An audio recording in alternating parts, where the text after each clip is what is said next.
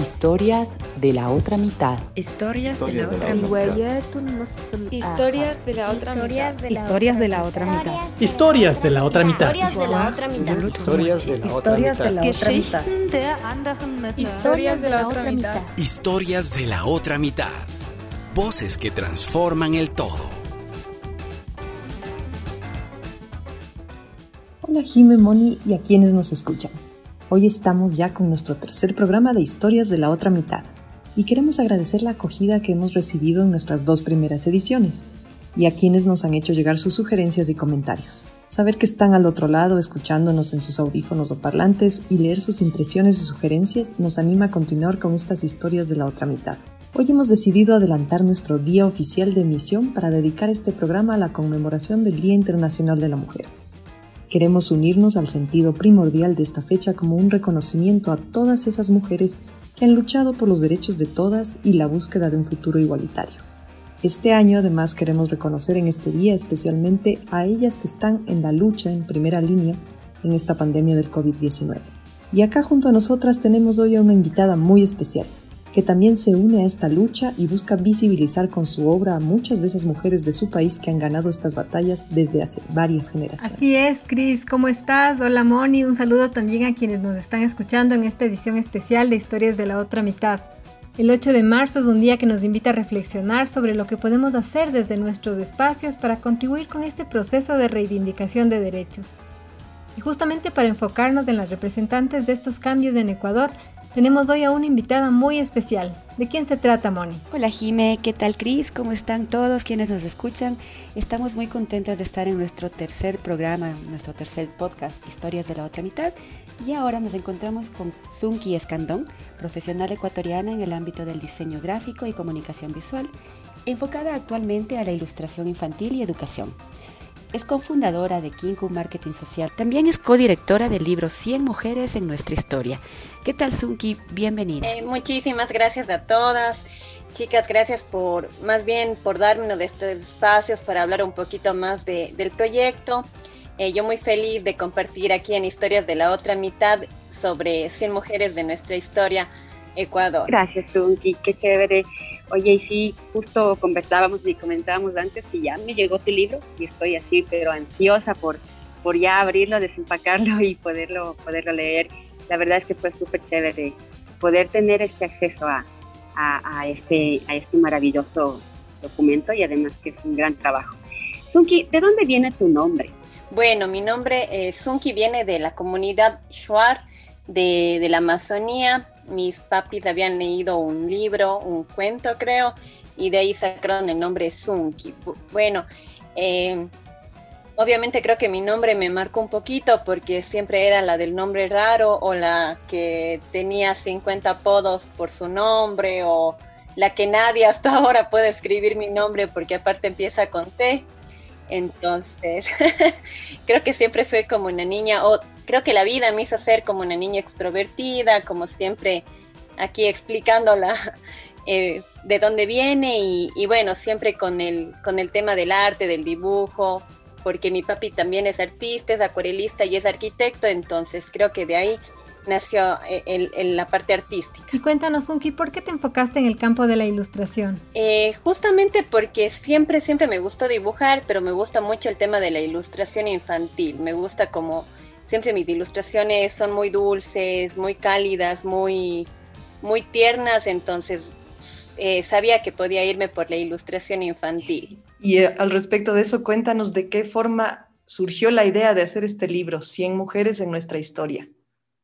Eh, bueno, si bien la parte artística va por mi papi, eh, por mi padre, la parte feminista y la parte de, los derechos de las mujeres, de, esta inquietud acerca de, nosotras, viene por mi mami, que es una mujer feminista, es una líder feminista de la ciudad de Cuenca. Entonces, justamente nace porque eh, siempre estuve cuestionándome el hecho de por qué las mujeres no están en los libros de historia oficiales, por qué no sabemos de ellas y cuestionándome a mí misma porque a mis, yo tengo 30 años y a mis 27, 28 años no tenía idea de más de 10 mujeres de la historia. Y, y así nace el libro. primero, más que el libro, nació un, una iniciativa que empecé a publicar en mis redes sociales de mujeres ilustradas y sus historias y la gente le encantó. Muchos amigos hablaban de eso, eh, medios se comunicaron conmigo. Entonces, junto con Katy Barros, que es codirectora de Kinko Marketing Social, vimos que, podría ser un, un, gran aporte el hecho de ya constituirlo como un libro. Y nos tomó un poquito más de dos años, pero bueno, finalmente ya, ya está en, manos de personas como Mónica, como ustedes, que, podrán disfrutarlo y, inspirarse con las historias. Sí, Sunki, esta recopilación que han hecho es extraordinaria y se evidencia este trabajo tan intenso del que nos cuentas, de investigación, también de diseño y redacción. Yo también lo adquirí y mi hija que tiene siete años es una lectora voraz de tu libro. Le encantan las ilustraciones, la forma en que han presentado cada historia. Y creo que lo que más le emocionó es saber que eran 100 mujeres ecuatorianas que habían hecho grandes cosas. Eso es lo que me parece magnífico porque los libros de historia tradicionales incluyen a muy pocas mujeres, tal vez 10 de las 100 que tú tienes ahí dentro de tu texto. Entonces resulta muy motivador ver que hay tantas mujeres referentes en nuestro país. Y justamente una de ellas es Ana de Peralta.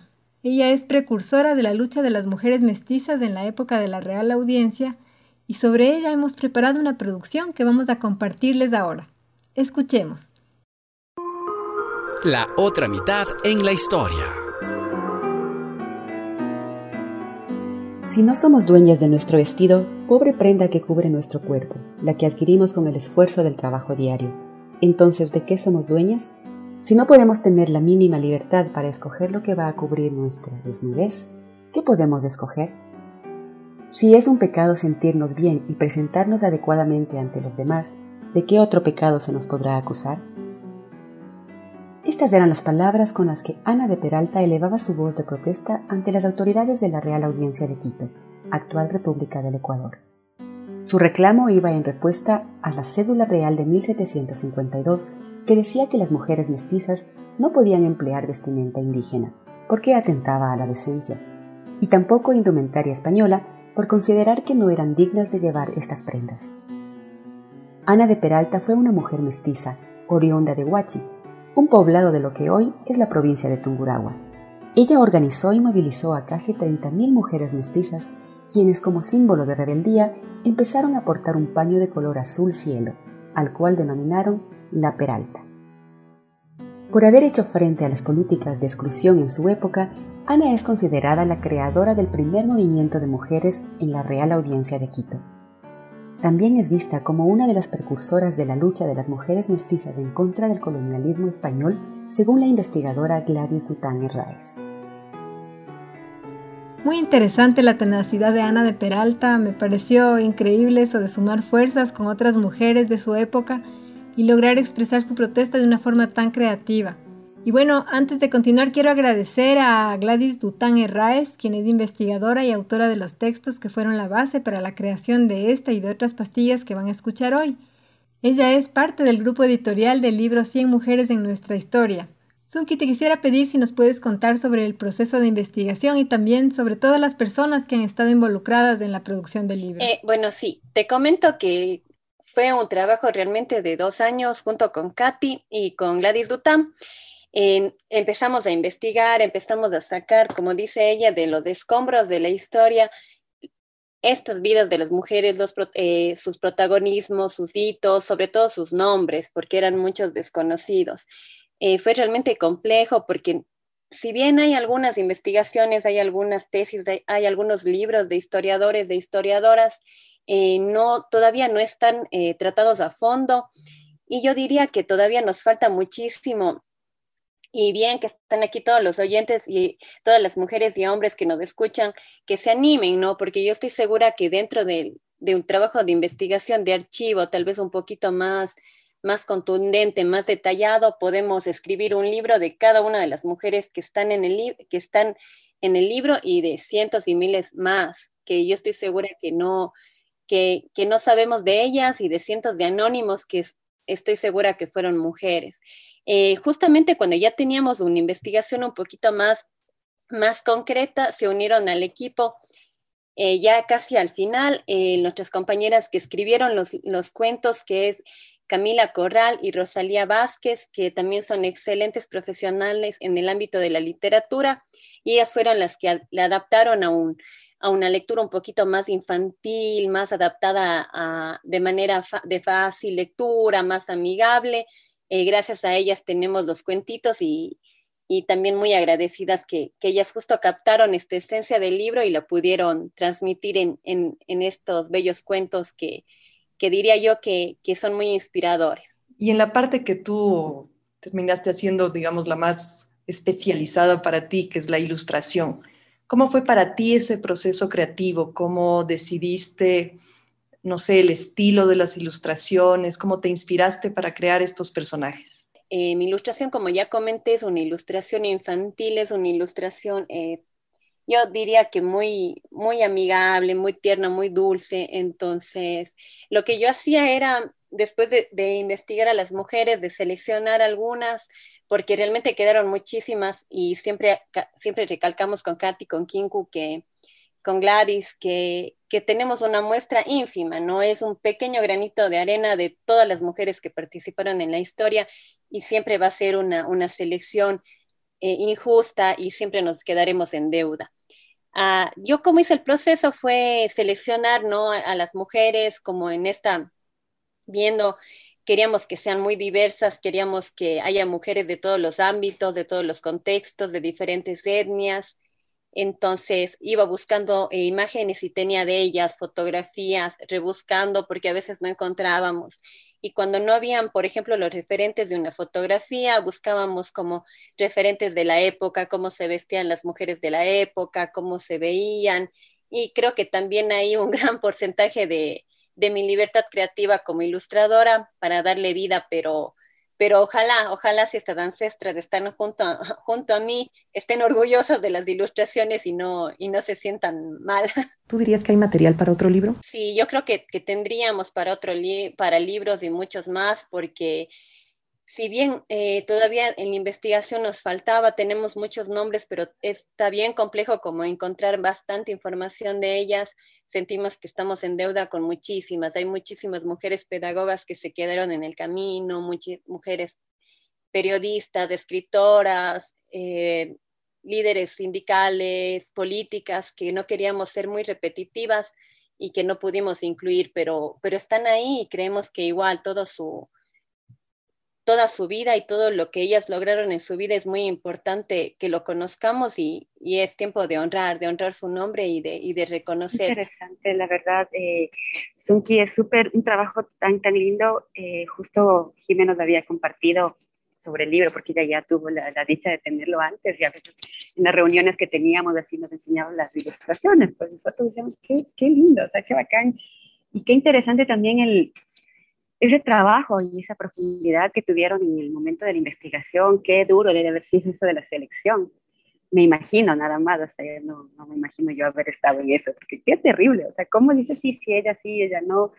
Pero qué linda la posibilidad de que haya un nuevo tomo como para poder seguir en esta investigación y seguir tener la posibilidad de los que no sabemos, o sea, conversábamos con las chicas, decíamos, qué loco, cómo uno solo conoce a las que te enseñaron en el colegio, ¿no? O a duras penas y ya luego empiezas a investigar o algo, pero tanta mujer y de tantas características, oficios, es realmente impresionante. Bueno, ahora quiero compartirte y que, nos invitar a todos los que nos están escuchando a escuchar otra pastillita, y en esta ocasión es de Juana Miranda. Ella fue la primera profesora universitaria y fundadora de la maternidad de Quito. Vamos a escucharla. La otra mitad en la historia. En el Ecuador existen muchas mujeres importantes en todos los ámbitos, y solo un pequeño ejemplo de ellas es Juana Miranda, la primera matrona de la ciudad de Quito. Las matronas fueron conocidas como mujeres sabias, médicas, curanderas, sanadoras. Gozaban de prestigio social y sus conocimientos y experiencias los transmitían de forma oral y práctica de generación en generación.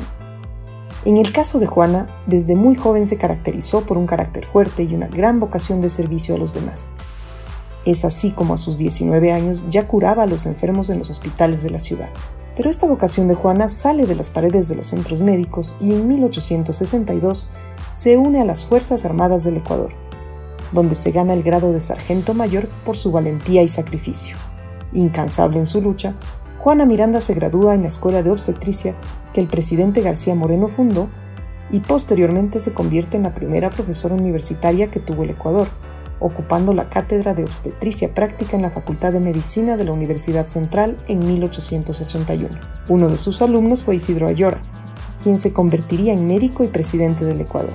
Sin duda, el logro de haber llegado a esta importante posición académica contribuyó a la inclusión de muchas otras mujeres en el ámbito laboral de la época. Pero un aspecto muy importante en la vida de Juana Miranda es el proyecto al que dedicó más de 20 años de su vida, la creación de una maternidad con las condiciones apropiadas para que las mujeres pudieran dar a luz. Aunque en la época de García Moreno poco después de culminar sus estudios de obstetricia, era ella quien estaba destinada a reemplazar a la directora francesa que el presidente había traído para fundar esta escuela, su asesinato cambió estos planes y la situación política que se generó después de este suceso obligó a Juana y a su familia a exiliarse en Chile.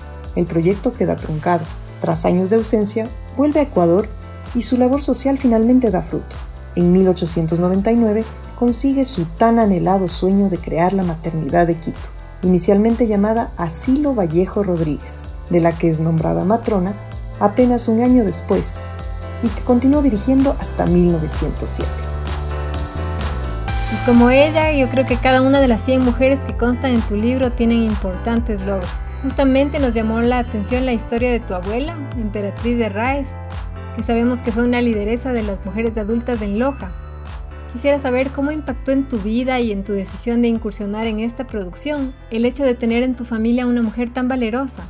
Eh, bueno, sí, eh, justamente cuando yo eh, comencé el libro y ya empezamos la selección de las mujeres, para mí era muy importante honrar también a mi, a mi linaje, ¿no? honrar a, a mi madre, honrar a mi abuela y sobre todo porque muchas veces no, no buscamos dentro de nuestras ancestras, de las ancestras que están en nuestra familia y también para nosotras, para todos los que hicimos el libro, y queríamos eso, que uno lea el libro, se inspire en las ancestras que tenemos ahí, pero también se dé vuelta y diga, en mi casa, en mi familia, en mi linaje también tengo estas mujeres fuertes, estas mujeres protagonistas, aguerridas. Entonces era justicia para mí el hecho de mi abuelita que es una mujer eh, lojana que salió de Loja a los ocho años, sin ella saber que estaba cumpliendo, que estaba rompiendo una barrera o que estaba rompiendo hitos, simplemente por su coraje y su valentía, porque ella no quería atender a, los, a los hombres de su casa, decía, ella quería seguir adelante y a sus cortos ocho años sale de Loja y llega, eh, pasa por muchos lugares y llega finalmente aquí a Cuenca. Entonces, mi abuelita fue como líder de la, de la tercera edad siempre muy fuerte, siempre muy aguerrida, siempre eh, de un carácter muy, muy imponente. Entonces, yo creo que, que recién ahora, a mis 30 años, me doy cuenta de todo lo que yo llevo de ella y espero inspirar a la gente a que también veamos, ¿no? Que llevamos de nuestras abuelitas maternas, paternas y cómo ellas sin querer nos fueron sembrando esta semillita de, del cambio, de romper las barreras, de, de no de no quedarnos calladas y de no aceptar eh, las cosas que no nos parecen justas. Sabes que justamente eso se me vino a la mente ahora que, que, cuentas la historia de tu abuelita, que tú también eres, tienes esa fortaleza, ¿no? Sobre todo, y ahí viene mi pregunta, que tengo mucha curiosidad desde que escuché de tu proyecto, de tu libro, ¿cómo lograste este, lo que es editar un libro en Ecuador? ¿Cómo es, cómo fue para ti esa experiencia de ser una emprendedora cultural y de decidir en algún momento, ok, vamos a producir y distribuir directamente esta obra a través de Kinko Marketing Social? Eh, realmente ahí yo creería que, que tengo que, dar mucho crédito a Katy. Katy es eh, la, la codirectora del proyecto, la codirectora de Kinko y es una mujer también que admiro muchísimo porque es una persistencia, si segundo nombre llamaría persistencia. Nos cerraron la puerta, yo creo que con el proyecto todos los, no podría ni siquiera enumerar a todas las organizaciones privadas y públicas a las que les pedimos ayuda y ninguna nos dio, todos nos felicitaban, pero ninguna nos dijo, tomen un centavito para sacar adelante el proyecto. Entonces, ya cuando ya, después de tanto tiempo de trabajo, de, no, de tener cero remuneración en el sentido de que uno no, nosotros no buscábamos el crédito económico, pero sí teníamos que tener una base para poder sacar el libro. Entonces, ahí eh, tengo que reconocer que Katy, cuando yo ya estaba tirando la toalla, realmente yo ya decía, no va a salir, Katy, a nadie le interesa el tema. Ella dijo, no, no, no, tenemos que, aunque sea pedir prestado a amigos y familiares, hacer un, una colecta y lograr que salga el libro porque es, es injusto que, que, la gente no pueda, no pueda leer sobre las mujeres, es injusto con las ancestras, es injusto con estas con cada una de las 100 mujeres que están en el libro que no, que no sean honradas. Entonces, tuvimos la suerte de tener familiares que nos prestaron la platita y, y lo sacamos. Realmente el libro, eh, eh, el proyecto ha sido eh, de las dos, de Katy y yo. lo sacamos, sacamos el libro, tuvimos que pedir prestado. Nosotros siempre nos reímos porque decimos, eh, la gente a veces piensa que Kinku o que, nuestro, o que tenemos una organización o una empresa muy grande y realmente somos las dos haciendo desde el embalaje, desde el diseño, desde la promoción, las relaciones públicas, todo, todo, todo. Entonces nos reímos a veces porque Katy es como, nos llaman y nos dicen, puedo hablar con el departamento de diseño y ella me pasa el teléfono a mí y me dicen, yo ahora puedo hablar con el departamento de relaciones públicas y yo le paso el teléfono a ella. Terminamos siendo mujeres orquesta, ¿no? en este tipo de movimientos culturales y en serio te, te, admiro mucho. Es una labor enorme, realmente un proyecto muy lindo, muy bien logrado y esta labor que es súper importante también ahora que están haciendo de la distribución bueno, primero ya haber llegado a tener el libro y cómo lo han hecho es lo que, es lo que nos toca, creo, en un país eh, donde a veces es muy difícil no hacer toda la, lucha de la gestión cultural. Entonces, golpear puertas realmente es una, una tarea de, mucha persistencia y mucha paciencia. Y qué bueno, qué lindo ver este resultado, que es una obra súper, aparte de calidad física, digamos, gráfica, también el contenido, ¿no? Porque es lo que hablábamos hace un rato, qué difícil es saber, conocer de muchas mujeres que han estado ahí un poquito a la sombra, como mucho decía en la investigación que, nos compartiste, ¿no? Y justamente eso nos inspiró ahora a hacer esta, una tercera pastilla biográfica de dos mujeres que yo personalmente había escuchado muy poco antes de, de leer tu libro y de investigar un poquito para esta pastilla. Son Ana y Manuela Garaycoa. Fueron próceres de la, de la independencia de nuestro país. Escuchémosla. La otra mitad en la historia. Las hermanas Ana y Manuela Garaycoa, nacidas a finales de los años 1700, jugaron un importante papel en la jornada libertaria del Ecuador. Pero sus nombres no aparecen fácilmente en los textos de historia ni en los monumentos conmemorativos dedicados a los próceres. Manuela mantuvo una estrecha amistad con Antonio José de Sucre y con Simón Bolívar. Fue la madre del héroe niño, Abdón Calderón, quien perdió la vida en la batalla del Pichincha. Manuela también colaboró económica y activamente con la lucha independentista en la que continuó a pesar de la muerte de su hijo. Era parte de la llamada División Protectora de Quito, donde madres y esposas de los soldados trabajaban en la confección de ropa para la milicia. Cuando Manuela perdió a su único hijo varón y se quedó sin su esposo a causa de la guerra, se encargó de la mantención de los negocios de su familia. En esos años se habían creado las sociedades de amigos del país, para discutir la política y la preocupación por el regreso del absolutismo monárquico a la presidencia de Quito. Pero la participación de las mujeres en las labores de independencia se limitaba al rol tradicional femenino. Probablemente por eso poco se menciona que a estas reuniones políticas no solo acudían hombres, sino también sus esposas, madres y hermanas, mujeres de la élite a quienes sus contemporáneos les reconocieron un patriotismo activo. Es así como en la casa de Ana Garaycoa se da la fragua de Vulcano, el 1 de octubre de 1820, una reunión disfrazada de baile en la que los patriotas concretaron su plan de acción para la independencia de Guayaquil. Su esposo, José Villamil, reconoció que Ana tuvo la total responsabilidad de organizarla. A las hermanas Ana y Manuela Garaycoa se les reconoce como mujeres con un pensamiento avanzado para su época, pero son solo la muestra de un gran conjunto de otras que trabajaron y apoyaron la lucha desde el anonimato con valentía y con gran sentido patriótico. Sin sus esfuerzos, el sueño de la independencia no se hubiera logrado. Una más de estas 100 historias de mujeres extraordinarias.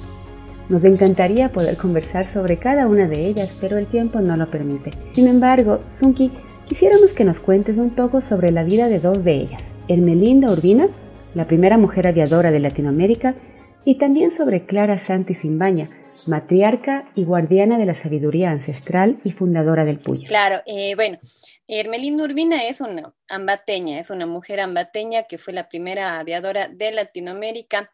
Es muy interesante la vida de Hermelinda porque realmente no, no sabíamos que había que la primera aviadora, la primera piloto era ecuatoriana. Y más aún cuando nos enteramos que Hermelinda viaja a los Estados Unidos y es una de las amiga muy íntima, muy conocida de Amelia Earhart, que es uno de los referentes de aviación. Ella junto a Amelia son las que fundan la Organización de Pilotos Americanas o del continente americano, si no me equivoco, vienen las siglas. Sí, es súper interesante la vida de Hermelinda y también cabe destacar que, por ejemplo, ella hacía viajes transatlánticos y era de las pocas mujeres, de las poquísimas que participaban en los viajes transatlánticos como pilotos y de las pocas que terminaban en primeros lugares o hacían eh, tiempos óptimos.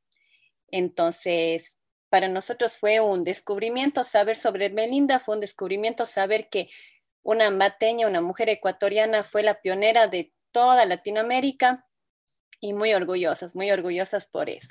Y bueno, de Clara Santi Simbaña, que es Apamama Puma, que es una mujer de la comunidad amazónica, también eh, te puedo comentar que es muy lindo el canto que ella hace cuando, cuando lidera una de las movilizaciones indígenas en los 90 por el derecho a la tierra, ¿no? Por el derecho también a proteger la Amazonía de todas las petroleras que en ese momento están y continúan eh, yo diría que aniquilando, ¿no? La Amazonía, ella fue de las, de las pioneras en, en, este tipo de lucha y también cabe destacar que hasta el momento las mujeres en la Amazonía son las que están liderando la lucha por los derechos de la Amazonía, por los derechos de las tierras y por ese conservar este patrimonio natural y este patrimonio también ancestral y de sabiduría milenaria. Zunki, una pregunta. Eh, quizás en el proceso de investigación tuvieron la oportunidad de conocer personalmente a Clara Santi Simbaña. Lamentablemente, cuando nosotros estábamos terminando ya la selección de mujeres, eh, ya Clara había fallecido y ella fallece muy viejita. Y realmente ya estábamos ya en estábamos en, eh, ya como haciendo la última selección, entonces no pudimos conocer. Lo que sí vimos es que todavía si ustedes buscan en Google pueden encontrar algunos videos de ella hablando eh, muy viejita ya, yo creo que pasaba los 90 años, hablando justamente de estas hazañas, hablando en su idioma nativo y haciendo su cántico, porque no recuerdo muy bien, pero el cántico es muy hermoso, es como yo soy la mujer puma que que viaja, que descubre, que, que protege a la, a la, selva. Es muy lindo. Yo, yo invito a todos los oyentes a que vayan y busquen sobre Clara y lean sobre ella y sobre todo escuchen y, se llenen de este canto tan lindo, ¿no? De protección y de unión. Gracias, Zunki. Hay tanto por conocer y tanto que aprender de estas mujeres maravillosas. Y bueno, ahora queremos invitarte a participar de un segmento con el que solemos cerrar nuestras entrevistas en Historias de la otra mitad. Cuestionario Flash. ¿Y de qué se trata este cuestionario Flash? Bueno, nosotros te decimos una palabra y tú nos respondes con la primera palabra relacionada que venga a tu mente. Perfecto. Entonces, empezamos ahora. Vida. Luz. Felicidad. Yo ñoñamente diría familia. música. Esencial. Arte. Uy, si música era esencial, arte creo que es primordial. Realización. Ay, creo que voy a utilizar dos palabras porque creo que realización debe ser como definición personal, o sea, debe, cada uno verá qué es su realización. Familia. Yo creo que es tu fuente, es tu, tus raíces. Sueños. El, qué difícil este cuestionario flash.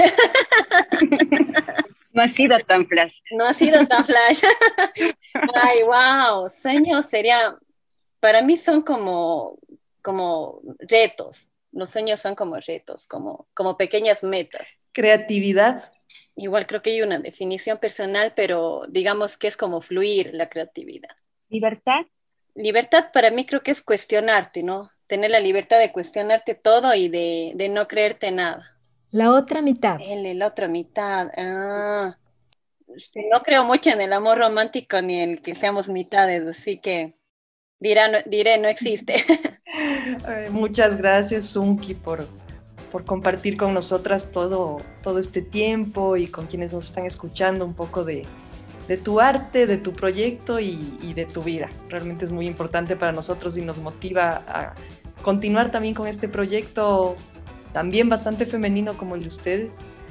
Eh, creo que estamos como en el mismo barco, así que nos alegra, nos alegra realmente haberte conocido y haber compartido contigo este tiempo, ¿no? Ah, yo muy feliz, muy feliz con todas. Gracias por, por darme este espacio para hablar un poquito del proyecto, para sentirme como una charla más de amigas y, y éxitos, éxitos muchos a historias de la otra mitad y, y, chévere, porque yo creo que entre mujeres con esta energía femenina siento que es muy poderosa y que tenemos una, un potencial de creación y creatividad infinito. Sin duda alguna, Sunki, esta energía creativa de las mujeres es la que nos va a mover y nos va a impulsar a pesar de que a veces haya desafíos o se cierren puertas. Siempre hay una salida, una vía por la cual continuar y seguir adelante. Esperemos que cada vez las cosas realmente sean en un camino mucho más plano sin tener que lucharla tanto, sino que también se vayan dando las condiciones de equidad, de igualdad para que las cosas fluyan de mejor manera. Pero antes de terminar, quisiéramos que nos cuentes de qué manera pueden adquirir el libro las personas que están interesadas en conseguirlo. Perfecto. Bueno, para adquirir el libro eh, es un poquito difícil el trabalenguas, pero bueno, mi nombre es Sunki Escandón, así que pueden buscarme en redes sociales como Sunki Escandón y ahí pueden adquirir el libro o pueden escribirnos a Kinku www.kinku.com, inclusive googlear 100 mujeres de nuestra historia y aparecemos ahí. O escribirme directamente al 099 56 19 502. Sí, muchas gracias, qué lindo. Esperamos no, y confiamos que, estoy segura que todos que escuchen este podcast y este, este, nuestro tercer programa. Van a estar súper interesados y, y, así como cuando a nosotros nos contó la Gine y nosotros, la crisis hermosa, así ya, ya, dónde, dónde, cómo, qué, porque sí, la verdad es que sí nos llamó muchísimo la atención que un material así tan bonito esté con tanta historia y tantos, como tú decías, ¿no? Tantas tantos ancestros de tantas personas que están ahí detrás, que a veces no lo sabemos, no lo conocemos. Sí, justamente como dices Moni, es uno de los propósitos de historias de la otra mitad, dar a conocer a mujeres visionarias, perseverantes, emprendedoras, porque pensamos que las mujeres somos de esa otra mitad del planeta y por eso nos parece importante que nuestras voces se escuchen, que las historias de quienes han ayudado a que lleguemos al punto donde estamos ahora también se conozcan y se honre su memoria y que se conviertan en referentes de inspiración para las nuevas generaciones. En este sentido, Sunki, ¿cuál es tu mensaje para estas pequeñas y pequeños lectores que gracias a tu libro van a seguir superando estereotipos?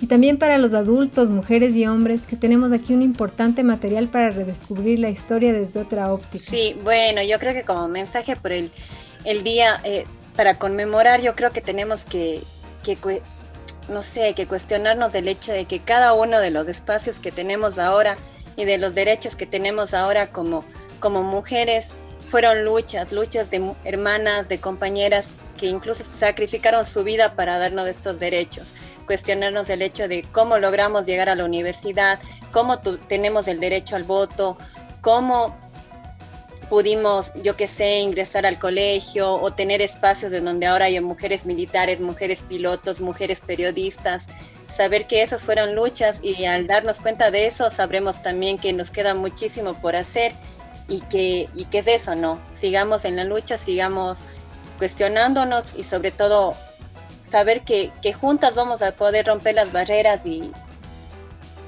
y eso, ¿no? No nos quedemos, no nos quedemos de estáticas porque todavía nos falta mucho. Así es, Unki, tenemos mucho que agradecer a estas mujeres pioneras, también a las mujeres trabajadoras que ofrendaron sus vidas en la lucha por mejores condiciones laborales y por quienes conmemoramos este 8 de marzo esta fecha nos recuerda que mujeres y hombres tenemos una gran responsabilidad en la construcción de una sociedad en que la igualdad sea una realidad, donde nos respetemos y valoremos por nuestra condición esencial de seres humanos. Yo quiero darte las gracias por tu participación, por esta conversación tan agradable y especialmente por esta recopilación de las historias de estas 100 mujeres referentes en el Ecuador. Mil gracias. Ah, muchas gracias a todas. Eh, me encantó, me encantó participar y como reitero, muchísimos éxitos. Ojalá el podcast siga subiendo y, la gente eh, siga, sigue, siga encontrando este espacio tan bonito. Muchas gracias por tu tiempo. Yo quería igual eh, recordar a nuestros oyentes nuestras redes. para que nos puedan buscar en nuestras redes, en Historias de la Otra Mitad, en, en Facebook, en Instagram y pues también en nuestra página web pueden escribirnos, pueden comentarnos, pueden sugerir el, siempre el feedback de, del otro será súper bienvenido. Historias de. Muchas gracias por habernos acompañado en este tercer programa de Historias de la otra mitad. Queremos compartir con ustedes una noticia que nos alegra mucho. Gracias a la buena acogida que hemos recibido de nuestros primeros programas, prepararemos para ustedes una edición semanal de Historias de la otra mitad. Así que nos pueden escuchar a partir del próximo miércoles 17 de marzo en Apple Podcast, Spotify y Anchor, en una interesante conversación con Daniela Ugasi, directora ejecutiva de la Corporación Líderes para Gobernar, en la que le preguntaremos un poco de su experiencia de vida como mujer y empresaria. Hasta la próxima semana con una nueva historia de la otra mitad. Historias de la otra mitad. Voces que transforman el todo. Historias de la otra mitad. Historias de la otra mitad. Historias de la otra mitad. Historias de la otra mitad. Historias de la otra mitad. Historias de la otra mitad. Historias de la otra mitad. Historias de la otra mitad.